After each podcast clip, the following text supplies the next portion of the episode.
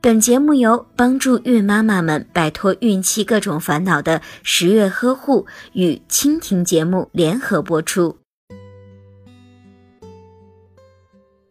越是到了孕晚期，孕妈妈就会感到越紧张。很多妈妈都不太了解临产前的一些症状，今天我们就给大家介绍一些临产前的症状。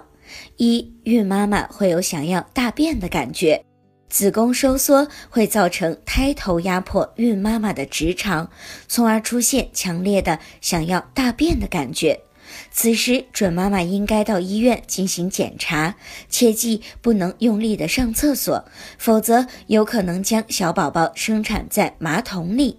二见红，所谓的见红，就是由于子宫收缩，子宫颈管逐渐的扩张，子宫颈里的粘液与子宫颈管壁少量出血混合在一起而形成的，